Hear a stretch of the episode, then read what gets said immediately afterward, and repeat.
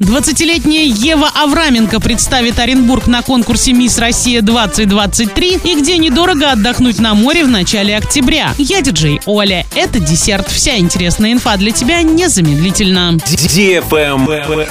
News. 20-летняя Ева Авраменко представит Оренбург на конкурсе «Мисс Россия-2023». Она студентка четвертого курса РАНХИКС на факультете менеджмента. Моделью работает с 14 лет. Сейчас девушка занимается организацией фото фотосессий для брендов и фэшн-проектов. Также она преподает фотопозирование, увлекается боксом и серфингом. Одна из целей в жизни Евы – помочь девушкам поверить в себя, увидеть свою красоту и уникальность. Впереди у Евы насыщенная неделя подготовки к финальной церемонии, которая состоится 8 октября. Лайк.